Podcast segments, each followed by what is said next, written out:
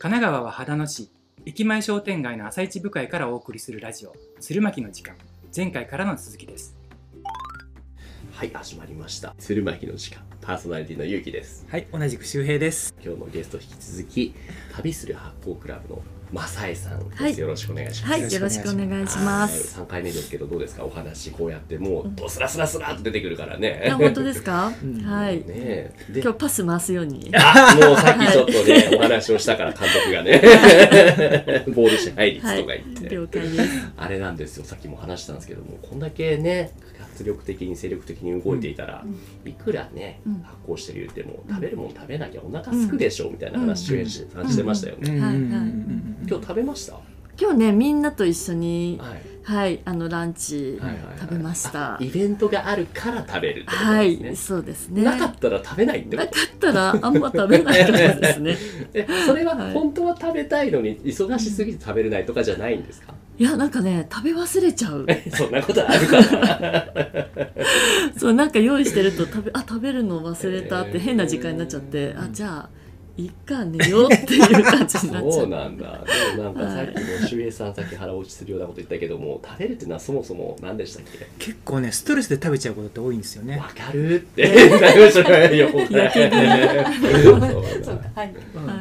んとなく寂しいからとかって食べちゃったあ満たされてたらむしろ食べなくていいってことりと。かうんじゃないかな。うん。時々俺時々そういう感覚になる俺は。ああそっかそっか、うんそういう感じですか？もう普段満たされているからこそ。そう。そうですね。満たされてるのかも、本当そうですね。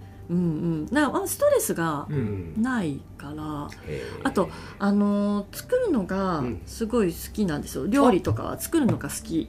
でも食べる食べ食べてくれる人とかがええ。いたりするとええ。別に作るえ私は食べないみたいな感じだけど。作りに来てほしいですよ。ね。あーいいですよ。こここはね、のりこ食堂って会員さんがね、ご飯作ってくれるんですよ。本当ですか。そう素晴らしいですね。まあ、はあとうち月一でねコーヒー会とかいろいろ。地域の人と交流するイベントもやってるのでおーいいですね。発酵食品会やってほしい。あいいっすね。あいいですよ、はいもういつでも,、食べたいもう食べたい。もういろいろあるので、もうええネタはつきませんけどですねね。はいそんな風に満たされてるそのね、マサイさんですけども、なんでなのかなっていろいろ話したら、やっぱ旅してるからっていうのもあると思うんですけども、うんうん旅する先が日本だけじゃなくて、さっきどこの国って言ってましたっけ、周平さん。先日ねラオス行ってきた。ラオス？ラオスです。はい、ラオスってなんかよく名前は聞くけども、具体的にはどの辺でしたっけ？知らないですよね。未知の国。どうしてもどうどどの辺です？ちょっとググります今が、ググりながら、ね。は そい、ラオスはあのタイとベトナムとかに隣接しているああの海に海がないんですよ。はいはいはい。本当にでギリギリ海がない。メコン川が、はい、うん。真ん中に流れててっていう、ええそういう場所にある。何回ぐらい行きましたラオス？ラオス2回目ですね今回。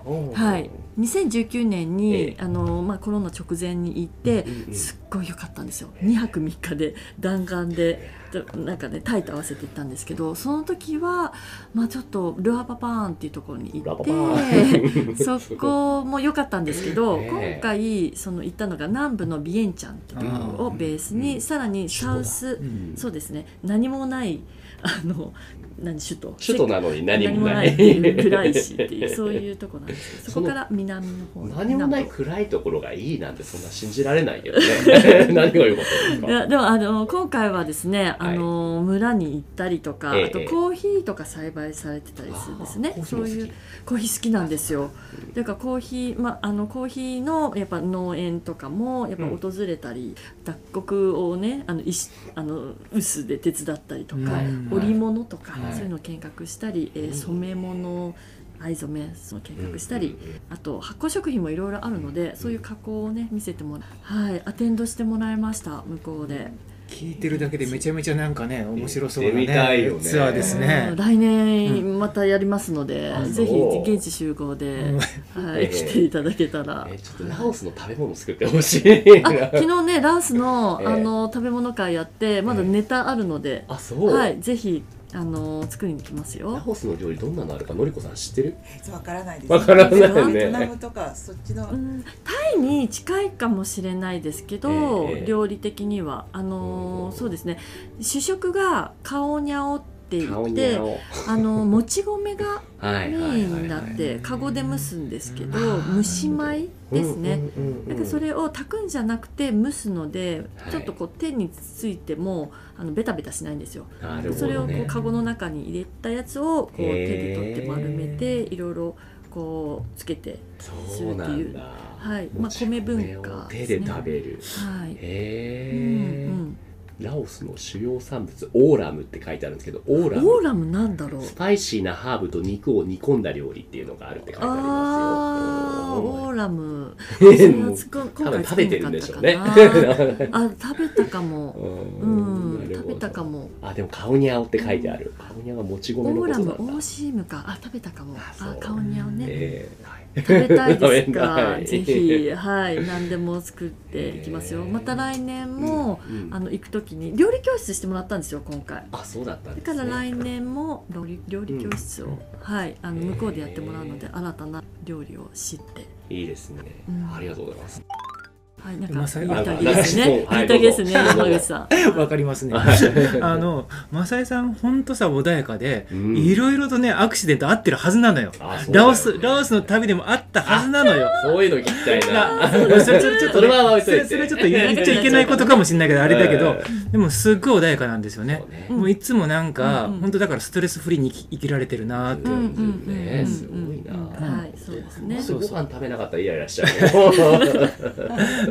そんなねう、ん。あのね、マサイさんが、なんか、これから新しいことをやるっていうふうな話を聞いてるんですけど、うんうんそこら辺のいきさつなんかも聞きたいなと。そう新しい取り組みあれですか？結婚相談所のことですか、おや？結婚相談所やってんの？興味ある、そうですね。興味あります。はい、あの旅する結婚相談所っていう風な旅する結婚あの名前にしました。どういうことですか、これは旅するなので、はい。いろいろ地方に私行ってるじゃないですか。はいはいで地はい方の問題を聞くことが多いんですよ。やっぱりこんなんだろうな子供がねええいないとか、結婚する相手がいない若者がいない、うんうん出会いがないなるあと後継者不足うんうん。授業をねなんか続けるにもね、辛い。後継ぎになるなんか人がいないみたいなとか、うんそういうの聞くのでえええそうやっぱりお見合いとかって昔の文化なんですけど、はい。でも最近はやっぱりコロナの影響があって人と人とねえうん。会うとかそういうのもまあズームを対してのお見合いとか、うん。そういうのもやりやすいっていうのもあるし。あれやってると言うて聞いた。あと2拠点とかうん。3拠点とかでやっぱり住んでる人とかも増えてるので、だからやっぱちょっとすなんだろう結婚のスタイルとかも変わってきてるうん。っていうのとやっぱり恋愛結婚だけでも限界があったりとか、あと失敗ねなんかこう裏切られたりとかそういうので心に傷を負ってる人とかうん。何気にやっぱいたり。ね。やっぱりあの 効率的にあのうん。そう出会いっていうのでやっぱりこのコロナの影響が多いみたいですけどね、それではいみんなあの求められてる時代だなって。いうちょっとぶっ込んでもいいのかな、はい。ごご結婚はされている。私は昔しておりました。今はじゃあ旅してるんですね。そうですね。はないるほど。あなんかアドレスホッパー向けだね旅。そうですね。結婚相談所だからすごく地域の方とね、ええ。あの先ほどからうん。すごく、あのまあ、密接にいろいろ関わってるからこそできる、そうですね。うんうんであとうん。マサイさんたちの周りに集まってる女性たちもねすごく農業に興味あったりとあか、そうなんだ。うんで地域おこしとかなんかに興味あったりとか、うんだからすごい確かにね、うんあのぴったりして合うなと思いました。そうでもやっぱりねあの、うんやっぱり発信する人がどういうテンションでいるか、うんどういう気持ちでいるかで集まる人って来るのでですね。がやっぱ自分のなんか自分の意識をそういうところにも常に持ってってそういう発信をしていくとか、新しいものに対してワクワクするとかそういう気持ちはやっぱりねあの忘れないようにしてあったら元気になるうん。なんかヒントもらうか、はい。そういう風な人でいたいなと思うので。ねはい、貪欲にいろいろこうね、ちょっと新聞読んだりとかもちゃんとねうんうん。好きなことだけじゃなくて世界情勢を知ったりとかはい、ネタをまた探しに行くって感じですかね。そういう。ことを繰り返して発行しているうんマサイさんのはい。元にはまた発行している面白い人たちが相談所登録されて、うん。うん。うん。うん。あ、ーそうですね。好きなコンサートとかも追っかけしてますもんね。あなんか何推し？推しがいる？推し推しめちゃめちゃ推しいますね。なん です。か？藤井風です。あなんなはい。んなん？なんあ女性陣が。はそう小学生くらいから YouTube アップしてます そうですね。はい。でも大好きすぎてあれですよ、Facebook にええ。っと藤井風発行プロジェクトっていうのを立ーどういうこと？どういうこと？それ調べてもらうと出るんですけど、それが今ねそんな出るわけない800人ぐらいのコミュニティになってるうん。あの管理者。あった。それあったそれは風発行プロジェクトは。い。そうなんですよ。だから発行物とうん。やっぱり藤風が好きな人っていうのがちょっとやっぱり世界の平和とかあ。愛とかそういう感覚がちょっと似てる人が集まるからただ好きでっていう人じゃないこうちょっとテンションがやっぱ同じような人たちがすごいね。集まるっていう。もう熱がすごい出てるもん今日一で。もう藤井風の話をしてる時が。でもやっぱ藤井風と愛で世界を包みたいと思ってるんですよ。あもう世界では成り立つね。そう。だからもう仕事も一緒にいつかやりたいっはいて思ってるので。やってたらいつか来るかもしれない。そうそう、ねだからやっぱりねもうた仕事を頼まれるぐらいのね人になってたいと思うんですよ、うん。それ一つの目標モチベーションはい。もう世界に飛び出してるから彼も。負けないようにね旅する発行クラブの発行ラジオですもん。発そうです行ラジオよ。じゃあちょっと質問ね周平さんの方から聞きましたけども、オーディエンスの皆さんはどうですか？がちょっと発行のこととか気になるわみたいな方いたら はい。はい。ラオスのことでもラオス？ラかでもでも。ランスは私も行ったことがあどこですか？ビエンちゃんもルアンパパも行ったことがありうんます2回私も行ったので、えー、どんな印象でした？あ私大学生の時に行ったんですけど、うんううんん。あでもそうどんないあでも何もないのがまたいいっていう、うん。私日課の形ですごいなんだ。うんいい場所だなと思って今聞いてたんですけど、うん。だからうん。すごい質問じゃないな。いいですよ感想でも。いやいいですよ。あのラオス私次回行く時は必ずやることがあって、はい。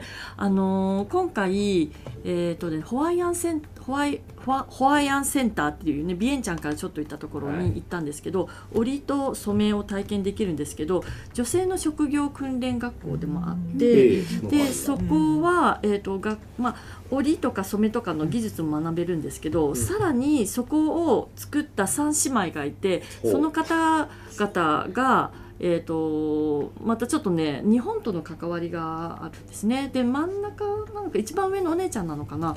あの葉山にお嫁に来てるんですよ。葉山？葉山。逗子葉山。葉山。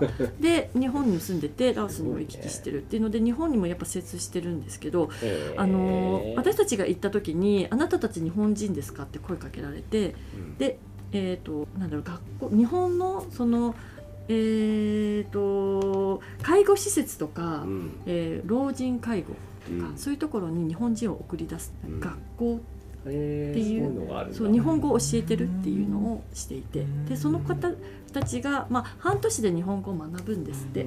でそのための教える日本人が足りない。来てくれってそのさっき言ってた大学生とかそういう人とかあと、えー定年した人とか、うんそういう人たちが寮もあるしお金も払えるよっていう、ね。うん、そんな話をしてうん。ほしいって言ってほどなんかいろいろラオスのこと詳しくなっうん。た顔にゃを覚えた。顔にゃお美味しいんです。よね顔にゃお、ええ。まあここでねあのコート作る時にも、はい。この蒸し器あカゴ持ってきてはいやりますよ。すごい。超贅沢超贅沢。食べたいね。蒸し方がちょっと独特で。最後何かもし他に質問あれば周平さんとかあ大丈夫です。トラブルの次の回ことを聞かれなくても。ああそれは言っちゃいけないかなと思って聞いちゃいけないかなと思っちょっとじゃあて一個聞きたい。なんかはいラオスでありました？ややらかし。あのー、ラオスはですねラオスっていうより海外旅行ですね。はいはいはい。はい、あの私ウェブでチケットを取ったんですけどもあのチケットの名前を打ち間違いして山田雅恵なんですけど山田雅恵になってしまい A を抜かしたんですよ。もう行く直前に、うん。えー本当なんかちょっと登場できるのかどうだかっていうのでもう右往左往して、うん。現地でもなんかもう英語で交渉して、うん。もうなかなか大変だったんですけど日本人って真面目ですね。なんか日本は結構ちゃんとチェックするんですけど、うん。